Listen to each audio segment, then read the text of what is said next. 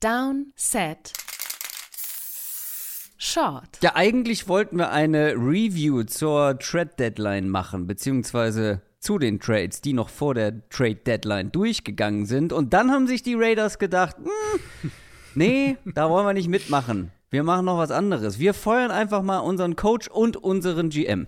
Mhm. Mitten in der Nacht unserer Zeit auch noch. Also ich, ich bin um, weiß ich gar nicht, kurz nach sieben, glaube ich, aufgestanden und da war die Meldung erst so anderthalb Stunden alt. Äh, ist natürlich die Westküstenzeit, aber äh, das war schon kurioses Timing in vielfacher Hinsicht. Also ich meine, es war überfällig, um das ganz klar zu sagen, haben wir auch oft genug drüber gesprochen. Du hast sowieso schon regelmäßig deine Gefühle ja. zum Ausdruck gebracht über diese Franchise und wo die hingehen oder beziehungsweise nicht hingehen.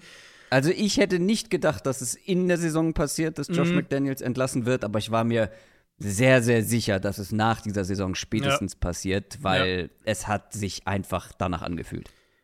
Aber warum machst du das irgendwie sechs, sieben Stunden nach der Trade Deadline? Das, also das Timing ist einfach total merkwürdig und, und das legt ja für mich irgendwie nahe, dass es da vielleicht noch mal irgendwie einen internen Konflikt gab bezüglich der Trade Deadline. Also das, Mit ganz großer Sicherheit. Genau, dass der Owner halt vielleicht sagt, hier, wir wollen einen Spieler wie Devante Adams traden, wir müssen ja. perspektivisch denken und GM und Head Coach natürlich verständlicherweise auch irgendwo, wenn es um ihre Jobs geht, halt eher sagen, nee, wir wollen den behalten. Das wäre jetzt die naheliegendste Interpretation. Es kann natürlich auch andere Sachen geben und das ist jetzt auch einfach nur Spekulation, weil das wissen wir nicht, aber das Timing würde das halt nahelegen, weil warum machst du das irgendwie kurz nach der Trade Deadline?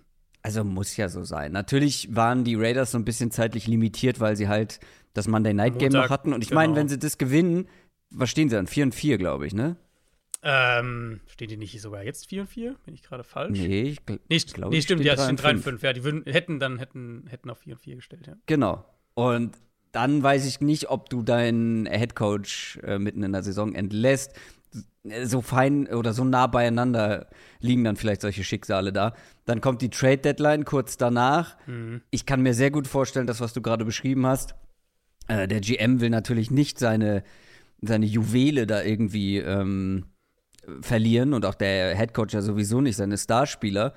Die wollen ja gewinnen, wie immer.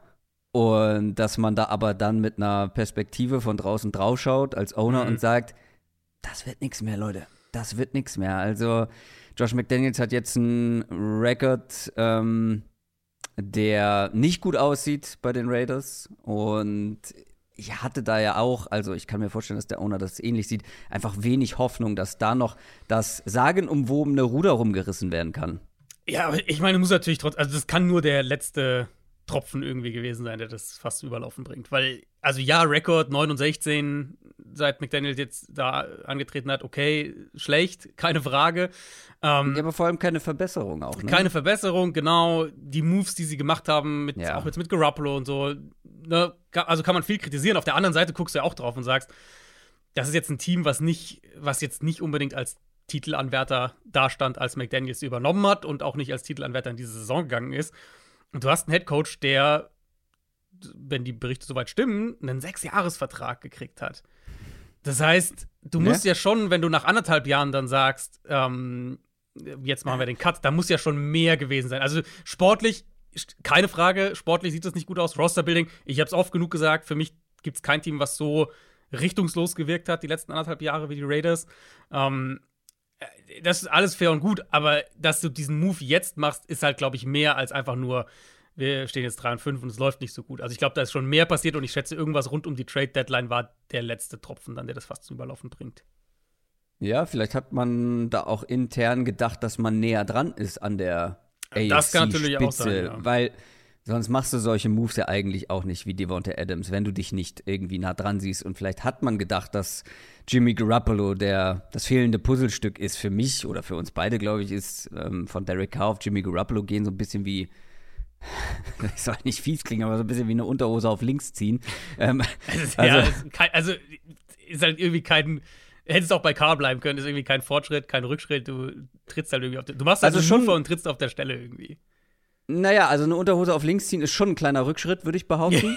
und das sehe ich hier auch so, weil Jimmy Garoppolo ist ein verletzungsanfälliger Quarterback und du hast mhm. ihn verpflichtet mit dem Wissen oder in dem Wissen, ja. dass der noch am Fuß operiert werden muss und ähm, konnte dann äh, Teile der Vorbereitung nicht mitmachen, war dann auch wieder direkt verletzt zu Beginn der Saison.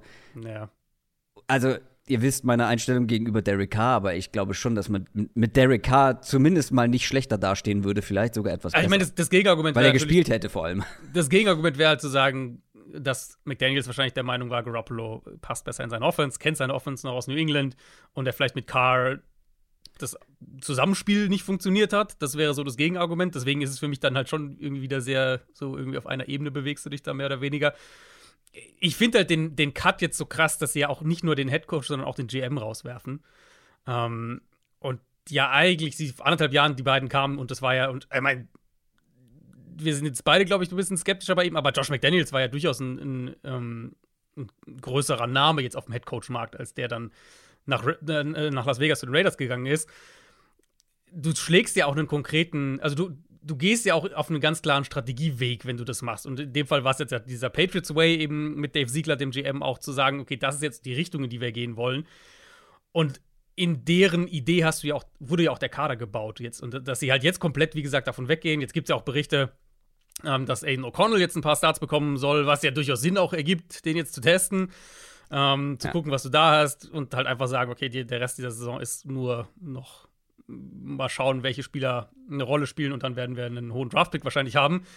Aber dieser krasse Strategiewechsel, gerade für so eine Franchise, die ja durchaus auch turbulente Zeiten davor hatte, geht für mich halt schon so in die Richtung, wie gesagt, dass da irgendwie mehr, äh, noch mehr los war. Interimsmäßig, das sollten wir vielleicht noch erwähnen, übernimmt ja. Antonio Pierce, der Linebacker-Coach bisher, als Head Coach und damit ihr die Zahl mal gehört habt, weil die werdet ihr bestimmt jetzt ein paar Mal auch sehen, wenn dann diese ganze Sache aufgearbeitet wird. Das ist Head Coach Nummer 13 seit dem letzten Playoff-Sieg der Raiders.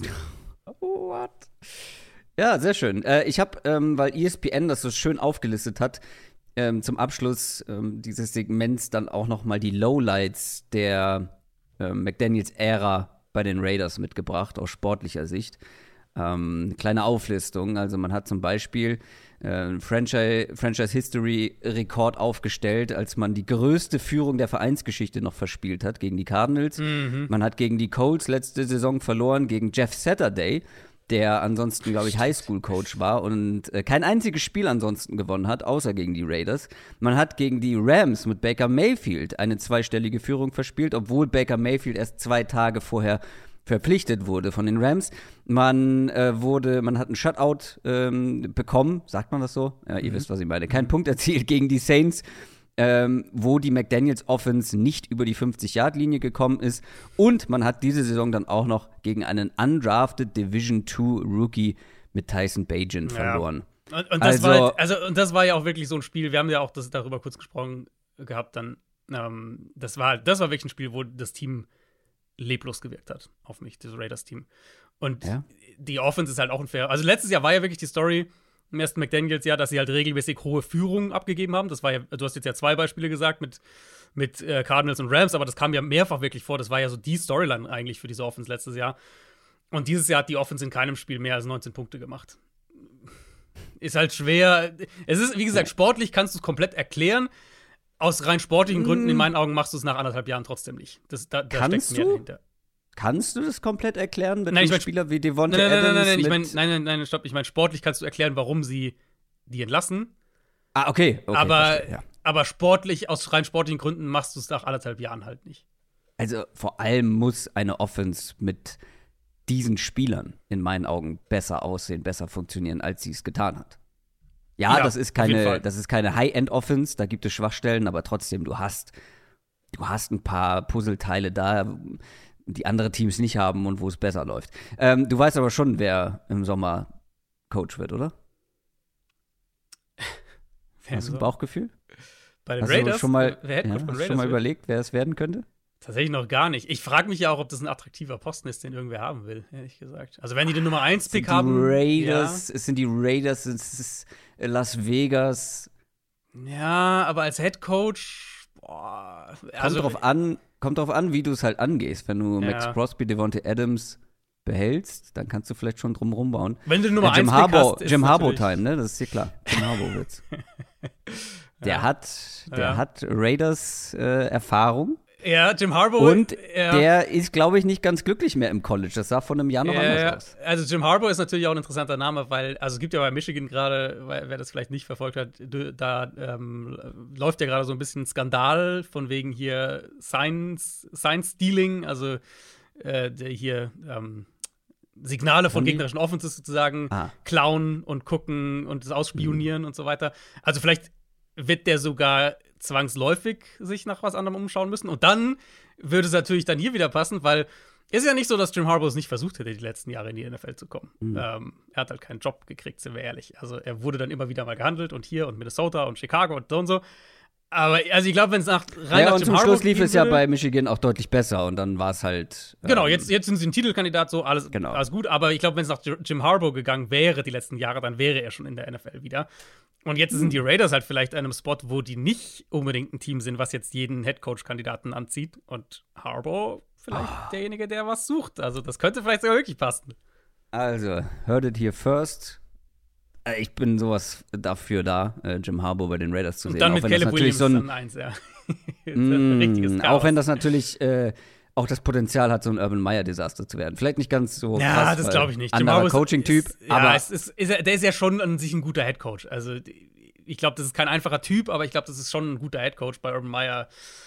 Äh, also, die Beschreibung ist jetzt nicht so off. Naja, aber wir haben, nein, okay, also es war schlecht formuliert, aber wir haben Jim Harbour schon in der NFL als guten Headcoach gesehen. Das okay, wir ja. Wissen ja dass, wir wissen, dass er in der NFL als Headcoach funktioniert. Das ist halt schon aber fast zehn Jahre her. Das stimmt, aber er war ja auch da nicht, also er war ja kein schwieriger Typ im Umgang mit seinen Spielern, sondern im Umgang mit allen anderen. Also er war ja vor allem stimmt, so mit ja. GM und so weiter und so fort. Das war ja das immer das Thema. Dann lass uns aber wirklich mal über die Trades sprechen. Es gab ein paar. Es gab jetzt nicht die ganz großen Blockbuster, aber dafür mehrere eine Schublade drunter, würde ich sagen. Der spannendste Name ist auf jeden Fall Chase Young ehemals sehr früher Pick gewesen von den Washington Commanders, Pass Rusher gewesen, beziehungsweise ist er natürlich immer noch. Und der ist jetzt da, wo halt Pass Rusher hingehen, früher oder später in ihrer Karriere, nämlich in San Francisco. Natürlich. Ich frage mich, Bitte? Natürlich, also klar. Ja, natürlich. Wer sollte ihn sonst? Das ist vollkommen klar. Wo sonst? Ich frage mich, wieso lässt man das in der NFL immer wieder passieren? Wieso können die 49ers immer wieder solche Spieler für ihre Defensive Line mhm. holen und dann auch noch für einen recht überschaubaren Pla Preis. Ja, es ist ein Drittrunden-Pick, straight up. Äh, also keine Conditions, nichts geht irgendwie noch zurück oder könnte draufkommen. Es ist einfach ein Drittrunden-Pick im kommenden Draft. Wir hatten ja die Diskussion äh, vor mhm. zwei Wochen oder so, was Chase Young kostet. Und selbst da ich habe ja dann. Deutlich drüber. Genau, du warst deutlich drüber. Ich war gesagt, ich glaube eher sowas in die Richtung, aber selbst ich habe ja gesagt, ja, so ein Drittrunden-Pick und dann noch irgendwie ein Fünftrunden-Pick oder sowas. Mhm. Dass es wirklich einfach nur straight up ein Drittrunden-Pick ist, ist einer meiner, meiner Punkte, die ich mir aufgeschrieben habe, knüpft genau das an, was du gerade gesagt hast. Ich bin ehrlicherweise mit am meisten überrascht, dass nicht mehr Teams diesen Move gemacht haben. Also so ein Team wie, oder, oder halt, keine Ahnung, ein bisschen was draufgelegt haben, um diesen Move zu machen. Ein Team wie Jacksonville, wie Seattle, wie hm. Atlanta. Hm. Detroit. Dass, ja, Detroit, dass so jemand nicht sagt, okay, wir machen einen Drittrunden-Pick und legen noch einen Conditional Fünftrunden-Pick drauf oder was weiß ich was. Ja. Und wir machen diesen Move. Das finde ich schon überraschend. Aus meiner Sicht ist natürlich ein No-Brainer. Also du holst ja natürlich. einen Pass Rusher mit enormem Ceiling, der ja auch gut spielt dieses Jahr. Und auf einmal hast du Chase Young und Nick Bosa als dein Pass Rusher Duo. Und wir hatten das Thema ja zu dieser Defense konkret auch, dass sie halt im Moment ein bisschen zu wenig Sex produzieren, ein bisschen zu wenig Big Plays mit der Defensive Line mhm. machen. So kann man es natürlich auch beheben. und Chase Young ja. wird wahrscheinlich auch die Run-Defense ein bisschen stabilisieren. Also das, das äh, für San Francisco ein, ein absolut logischer Move. Es gibt natürlich auch Gründe, warum er nicht ganz so viel gekostet hat und warum ich auch skeptisch war. Und das ist einmal, das sind die Verletzungen. Ja. Ähm, 2021, 2022 zusammengenommen, zwölf Spiele gemacht. Vertrag läuft aus, klar, das könnte nur ein Half-Year-Rental sein aus Niners Sicht. Aber selbst das ist es ja dann, selbst wenn sie nach der Saison gehen lassen, ist es ja für, sie potenziell wert, wenn das dabei hilft, deine Defense wieder in die Spur zu kriegen und die einen Run in der NFC hinlegen. Also, ja, ähm, natürlich. Ja, ich bin. Ja, und vor allem, ja ich glaube, das werden halt viele Teams bereuen, weil ja, die Verletzungen sind ein Argument. Aber, und na, vielleicht noch ein, ein Aber dazu, äh, davor, und zwar, ähm, natürlich hat er seine Vorschusslorbeeren bisher noch nicht so richtig erfüllen können, beziehungsweise diesen hohen Draft-Pick, war mhm. Nummer 2 Pick ja. ähm, 2020. Aber er war ja gut, wenn er gespielt hat. Er war teilweise sehr gut, wenn er gespielt hat. Vielleicht nicht ganz auf dem allerhöchsten Level und vor allem nicht so konstant. Aber auch dieses Jahr wieder der ist, das ist ein guter Pass-Rusher. Und den jetzt als, und bei Washington war er ja, also klar, da gab es 1A und 1B mit Montez Sweat, über den sprechen wir gleich auch noch, aber mhm. hier ist er ja die ganz klare Nummer 2, vielleicht mhm. sogar in Teilen die Nummer 3. Der ja. wird gute Matchups ja. bekommen an der Line, der wird Impact haben, da bin ich mir ganz, ganz sicher. Ja, ich meine, genau, den Case kannst du natürlich bei Washington auch machen. Also, die hatten Sweat, sie hatten vor allem ja auch zwei richtig gute Defensive Tackles. Ähm, aber ja, er hat gut gespielt. Aber du hast keinen Nick Bosa, der wirklich Nick alles Bosa, überstrahlt und genau. du hast auch keinen Javon Hargrave in der Mitte. Also, ich glaube schon, dass du als Offensive, Offensive Coordinator bei Washington noch ein bisschen mehr auf Chase Young geguckt hast, wenn er gespielt hat. Wahrscheinlich, ja. Jetzt ja. bei den 49ers. Wahrscheinlich, ja. Was ich, was ich der Vollständigkeit halber noch sagen würde, bevor wir dann gleich mal auf die Commanders-Perspektive kommen, weil die ist ja eigentlich fast, fast die, die kuriosere oder die interessantere hier. Ähm, es gab gestern ein paar Gerüchte, die gingen von, wurden von in meinen Augen glaubhaften Reportern auch ähm, geteilt, dass Chase Young in letzter Zeit undiszipliniert gespielt hat. Also, mhm. dass er nicht aufs Coaching gehört hat, Pass äh, oder, oder Pass Rush Strukturen, Run Run Defense Strukturen so ein bisschen gefährdet hat, weil er halt ein bisschen äh, ja ähm, sein eigenes Ding gemacht hat. Das sind mhm. Gerüchte, so, ne, aber ich, das könnte natürlich ein Grund dafür sein, dass manche Teams gesagt haben, das ist uns zu, zu heiß, das machen wir nicht. Ja, ist die Frage, wie lange er das bei den Richtig. 49ers machen darf. Ja, und, ähm, und oder ob, ob er es halt überhaupt macht. Oder ob es überhaupt genau. äh, ein anderer Spieler, andere Situation und, und er spielt halt auch wieder anders ist. Kann natürlich auch passieren. Ich habe Montez Sweat gerade schon angesprochen. Das ist ein richtiger Ausverkauf bei Washington mhm. in, der, in der Defensive Front, denn sie haben zwei starke Edge Rusher gehabt, jetzt haben sie keinen mehr. Denn Montez Sweat wurde auch getradet und das in meinen Augen überraschend zu den Chicago Bears. Also ja, die Bears haben riesigen Bedarf in der Front in Sachen Pass Rush, gar keine Frage. War jetzt für mich aber dann doch eher überraschend, dass die ein, ein Bayer-Team sind, also eins, was für Spieler tradet ja. zur Trade Deadline. Ja, also Okay, machen wir erstmal den Preis. Der Preis ist natürlich nicht günstig. Es ist Chicago Second Rounder im kommenden Draft, mhm. was ja durchaus irgendwie, ich glaube, aktuell wäre es Pick 35. Kann durchaus sein, dass es irgendwie Pick 34, 35, 36, 37 ist, sowas in der Range. Ähm, und auch hier Vertrag läuft aus. Das heißt, wenn man das investiert, schwingt zumindest mal mit, äh, dass man dem auch einen neuen und wahrscheinlich teuren Vertrag geben wird. Für mich mehr als jetzt bei der Chase Young-Geschichte. Ich habe ehrlich gesagt nicht so ganz verstanden, warum die Bears da irgendwie so viel Kritik bekommen haben. Weil, also einmal, Montez Sweat ist ein wirklich guter Pass-Rusher. Der ist ja. 27 Jahre alt und guess what? Für talentierte Spieler in ihrer Prime auf Premium-Positionen muss man was bezahlen.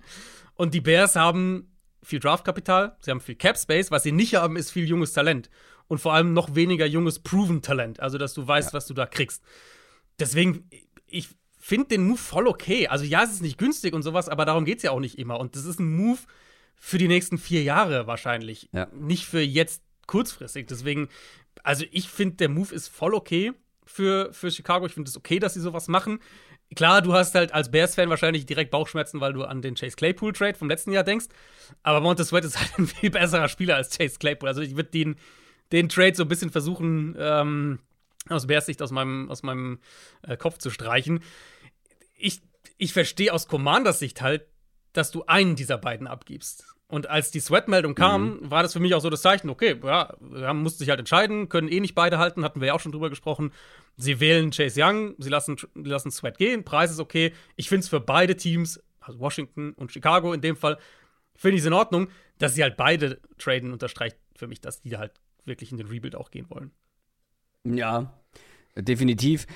Ich finde den Move grundsätzlich auch gut von den Bears. Also, habe ich überhaupt keine Kritik dran. Das Einzige ähm, war, und bevor ich den Chase Young Trade kannte, also der kam ja danach, hm. fand ich ihn auch noch deutlich besser. Aber sind das wirklich zwei Spieler, die eine ganze Runde auseinander sind in Sachen Value? Also ja, Sweat war in ist das sogar mehr die letzten Jahre. Runde, wenn wir ehrlich sind, ist ja wahrscheinlich. Bitte? Sind ja fast zwei Runden wahrscheinlich, weil der, ja, eben. Pick der Stimmt, genau. Effektiv, effektiv wird der Drittrunden-Pick der 49ers sehr weit hinten sein und ja. der Zweitrunden-Pick der Bears sehr weit vorne in der Runde. Ja, Sweat war der bessere und vor allem fittere, konstantere Pass-Rusher im mhm. Vergleich.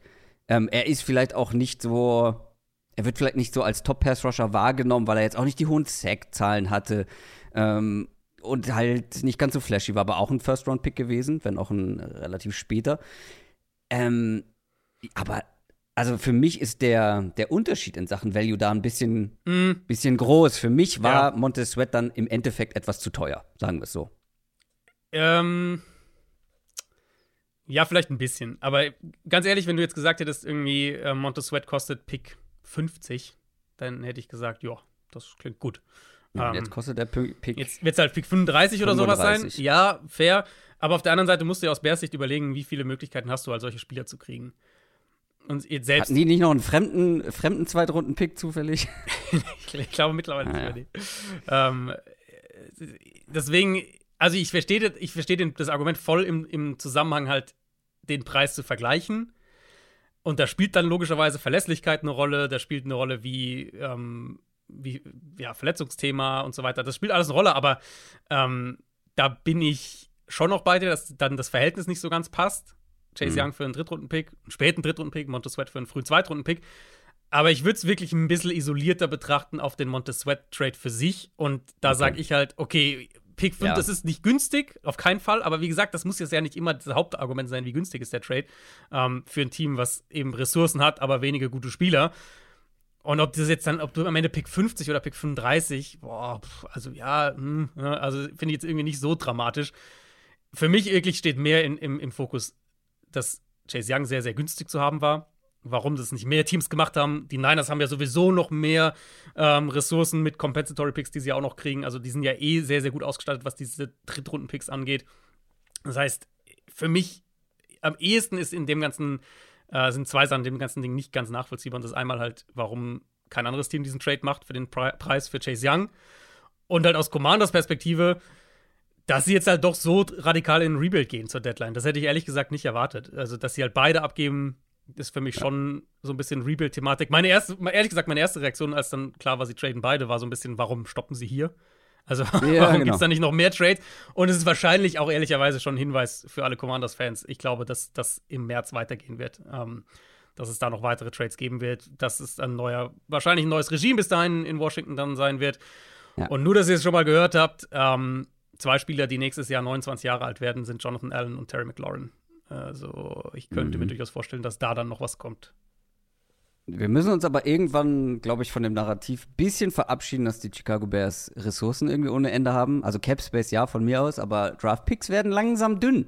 Ja gut, aber ja, sie, sie werden wahrscheinlich zwei sehr frühe. Ich wollte sagen, genau, sie werden Pick 1 und oder Pick 2 und 5 oder irgendwie sowas haben dann am Ende und Absolut fair und dann aber erst wieder in Runde 3 und dann auch nur noch drei weitere. Also. Klar, ist natürlich die Frage, was du mit diesen beiden Picks oben machst. Also ob du vielleicht Absolut. mit dem einen einen Quarterback nimmst und Wenn den anderen tradest und Genau, dann kannst du noch ein paar ja. mehr. Dann kannst du wieder Draftkapital sammeln, aber genau. ist jetzt nicht so, dass die Draft-Ressourcen ohne Ende besitzen. Nee, klar. Ja, das ist fair. Mhm.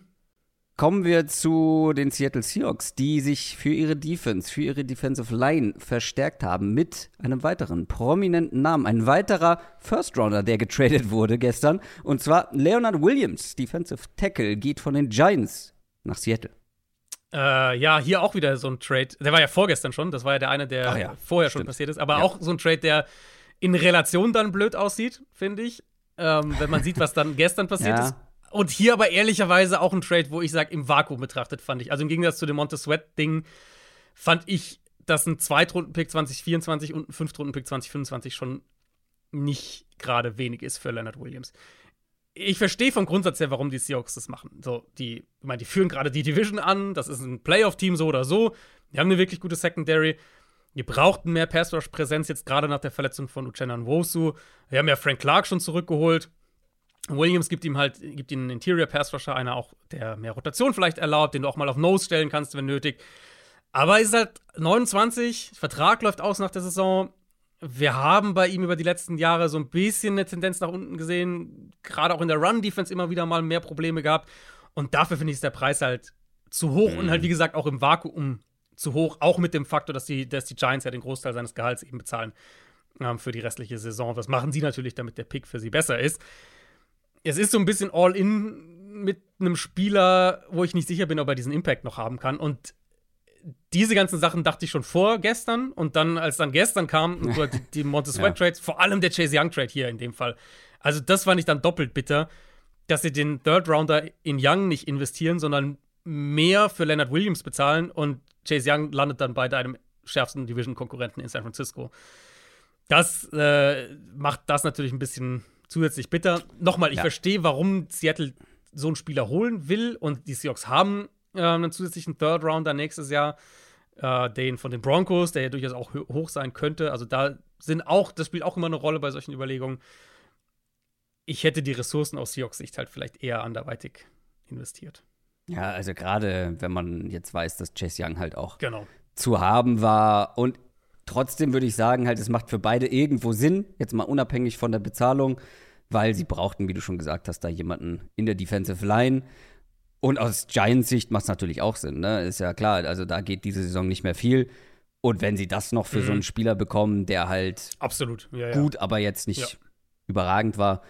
Und der ähm, wahrscheinlich auch keine Rolle in ihren Planungen, ehrlicherweise. Wie genau. gesagt, Vertrag läuft aus. Genau. Ich glaube nicht, dass sie so, aber ähm, Giants für mich schon, also ich finde es auch ein bisschen überraschend, dass die Giants dann nicht noch einen Saquon Barkley oder so jemanden traden. Face of the Franchise. Aber denkst Geht du, die nicht. geben dem einen neuen Vertrag nach der Saison? Weiß ich nicht, aber irgendwie, irgendwie hängen sie aneinander. Ja. Irgendwie hängen sie aneinander. Ich hätte auch gern gesehen, dass Saquon Barkley noch mal eine Chance bekommt bei einem Team. Ja, wo es einfach, wo die Chance zu glänzen und die Chance auf mhm. Gewinnen mhm. etwas größer ist. Dann ähm, haben wir darüber gesprochen, was die Minnesota Vikings jetzt machen nach der Verletzung von Kirk Cousins, der sich, wie wir besprochen haben oder wie wir vermutet haben, die Achillessehne gerissen hat. Machen Sie noch was, holen Sie ein High-End-Backup, holen Sie vielleicht einen Starter für die Zukunft äh, sogar. Und Sie haben einen neuen Quarterback geholt per Trade. Mhm. Ich weiß nicht so richtig, wo ich ihn einsortieren soll, weil Sie haben sich Cardinals Quarterback Josh Dobbs ja. geschnappt also mein erster Gedanke war auch so ein bisschen, warum jetzt machen sie jetzt das? Weil also ehrlicherweise, nach den ersten drei Wochen hätte ja. ich es verstanden, weil da ja, sah Josh genau. Dobbs wirklich gut aus. Mhm. Jetzt, ein paar Wochen mehr in die Saison, hat man schon auch die Limitierungen und Mängel ja. gesehen, die Josh Dobbs einfach mitbringt, die auch zu erwarten waren. Ja, und jetzt den Trade zu machen, also für was genau? Genau, das war mein erster Gedanke auch. Und es, weil sich halt so nicht Fisch, nicht Fleisch anfühlt. Gerade wenn wir genau. sehen, Washington macht einen Ausverkauf. Hättest du da nicht einen Jacoby Brissett holen können, der, der wahrscheinlich deutlich mehr, wenn du diese, grob diese Kategorie, nennen wir es mal Backup-Quarterbacks, die starten können, ne, so, mhm. die Kategorie mal so frame, wenn du in die Kategorie gehst, hättest du da nicht einen Jacoby Brissett aus Washington holen können. Oder haben die wirklich irgendwie einen Zweitrunden-Pick verlangt, keine Ahnung. Hättest du nicht wenn du wirklich sagst, wir wollen kompetentes Quarterback-Play haben, hättest du nicht einen Ryan Tannehill sogar holen können. Jetzt nach Will Levis Debüt, klar, Tannehill im Moment noch angeschlagen, aber vielleicht kann er in zwei Wochen wieder spielen, würdest du wahrscheinlich ja. eh nicht direkt reinwerfen. Also so war so ein bisschen meine Reaktion bei Dobbs. Macht das jetzt einen Unterschied überhaupt für die Vikings in ihrer Saison? Und, und ähm, können die nicht einfach, hätten die da nicht einfach sagen können, wir werfen Jaron Hall rein, ihren Fünftrunden-Rookie, holen irgendwen als Backup und haben ja auch noch Nick Mullins dann in der Hinterhand. Aber dann habe ich gesehen, okay, Nick Mullins wird vielleicht noch länger fehlen. Das heißt, ähm, der, der fällt erstmal raus. Dann kam die Trade-Kompensation. Es ist halt nur ein Tausch, sechste gegen siebte Runde. Ja, also und ich, und quasi dann, nichts. Genau, quasi nichts. Und dann denke ich schon so ein bisschen, es ist wahrscheinlich eine reine Absicherung neben Jaron Hall, ehrlicherweise. Mhm. Also ich glaube, dass Hall jetzt ein paar Spiele kriegt. Falls es komplette Katastrophe ist, dann haben sie mit Dobbs zumindest so einen gewissen Floor. Und mehr ist es, glaube ich, nicht. Also mehr ist es, glaube ich, wirklich nicht. Ich hätte es von der Idee ja. her lieber gesehen, dass sie dann jemanden wie Brissett holen, wenn sie schon was machen. Aber ich glaube, das ist halt echt ein Move, gerade zu dem Preis, der wirklich nicht mehr als so ein, so ein Mindestmaß an Absicherung ist. Und, und ähm, dass sie ja. sich eigentlich relativ realistisch die Vikings einschätzen, wo sie jetzt stehen und, und was die Saison noch ist und was denn nicht mehr ist. Ja, mal wieder, muss man dazu sagen. Gleichzeitig würde ich halt auch drauf schauen und denken, ja, also das Wildcard-Window in der NFC ist halt komplett offen. Ja, du, also mit, mit jetzt mit, einem Tannehill zum Beispiel hätte ja. man da vielleicht noch reinschnuppern können, aber das ist halt nicht die Strategie dieser Franchise unter dem aktuellen Regime. Ja, und das finde ich auch okay. nicht irgendwie auf also, Pump, man will nicht auf Pump genau. oder auf Fake irgendwie erfolgreich sein genau. und mal in die Playoffs kommen, sondern man plant halt so ein bisschen nachhaltiger über, über mehrere Jahre, man will was aufbauen, was ja. dann über mehrere Jahre hinweg ein gutes Gerüst geben kann, um dann halt auch längerfristig und nachhaltiger Erfolg zu haben. Ist ja absolut eigentlich eine sehr gute Strategie. Ich wollte gerade sagen, das ist ja eigentlich was, was wir auch wirklich auch positiv ja. hervorheben sollten, weil wir sehr oft genug bei anderen Teams sehen, die das halt nicht machen und dann. Also ganz viele andere GMs gucken da drauf und sagen, 4 und 4, wir haben hier eine Chance auf eine Wildcard in der NFC. Äh, wir gehen jetzt hier, wir gehen jetzt voll rein. Also mit Cousins hätte ich wahrscheinlich Stand heute die Vikings als, als Wildcard-Team getippt. Weil ja. ich, also da hätte ich gesagt, äh, die sind nicht wirklich schlechter als letztes Jahr, ehrlicherweise. Zumindest wenn, wenn Justin Jefferson wieder da ist. Cousins spielt eine sehr gute Saison. Das, diese Wildcard, diese letzte vor allem in der NFC, ist komplett offen. Da hätte ich die wahrscheinlich reingetippt. Ähm, und wie du sagst, da wäre die Versuchung natürlich da zu sagen, ja, komm, jetzt holen wir hier nochmal einen Tannehill, wenigstens Jacoby Brissett, selbst wenn es uns irgendwie einen Drittrunden-Pick kostet oder was. Und, äh, und, und gehst auf diese Saison. Und ich finde es halt wirklich erfrischend, tatsächlich mal ein Regime zu haben, die das, das, nicht so macht, sondern das bei seinem Plan bleibt. Und der Plan war ja so ein bisschen ein Übergangsjahr dieses Jahr. Ähm, sich nicht selbst anlügen, auch, haben sie ja auch nicht gemacht nach, der, nach den 13 Siegen letztes Jahr. Also ich glaube, da sind die Vikings echt in ganz guten Händen. So, damit wir hier auch das, den Formattitel noch irgendwie ähm, dem Ganzen treu bleiben und das ein Short bleibt, müssen wir aber trotzdem noch schnell ja. über zwei weitere Trades sprechen. Rasul Douglas, Cornerback der Packers, spielt in Zukunft bei den Bills. Mhm. Das macht natürlich sehr viel Sinn, wenn man ja. auf die Verletzungssorgen in der Bills Defense schaut. Ja, mag ich den Move für Buffalo. Ist nicht, jetzt nicht flashy, ist nicht Jalen Johnson, den ich vielleicht da ganz gerne gesehen hätte auch, aber ein sehr solider Corner ja. und ich, und ich glaube ein guter Scheme-Fit. Für mich hatte Buffalo auch von allen Contendern den größten Need auf Corner.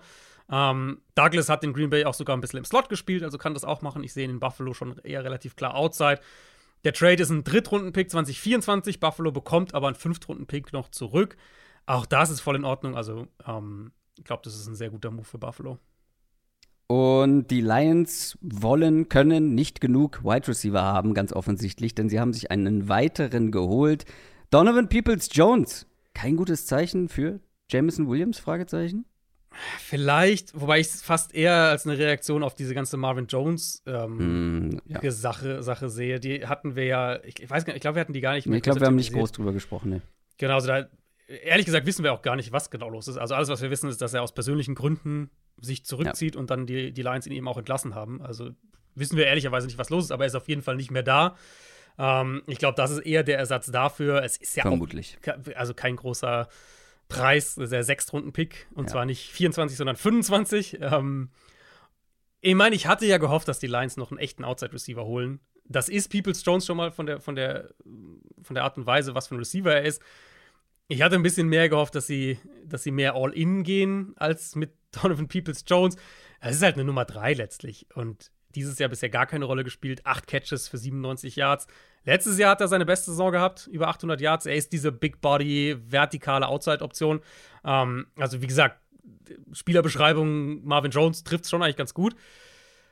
Aber ist jetzt, glaube ich, auch kein echter, kein, kein großer Needle-Mover, dieser Trade. Nein, ich habe extra Jamison Williams angesprochen, weil ja schon hin und wieder äh, auf Social Media habe ich Sachen gelesen, wie von wegen, oh, war das ein schlechter Pick, oh, ähm, kann man das schon abhaken, das Ganze. Der Mann hat erst ein paar Spiele in der NFL gemacht. Ich glaube, da muss man, muss man noch ein bisschen geduldig sein und ich glaube auch nicht, dass Donovan Peoples Jones da jetzt ihm den Rang ablaufen wird. Wobei ich auch sagen muss, dass er bisher ein bisschen unglücklich ja. agiert hat, natürlich. Gar keine Frage. Das waren die Trades zur Trade Deadline in der NFL. Wir haben das Ganze ein bisschen vorgezogen als extra Folge, damit wir nicht irgendwie ähm, 30% News dann haben in unserer Preview, die morgen rauskommt. Das war aber Downset Short für heute. Ich hoffe, es hat euch gefallen. Wir hören uns morgen schon wieder. Macht's gut. Tschüss. Ciao, ciao.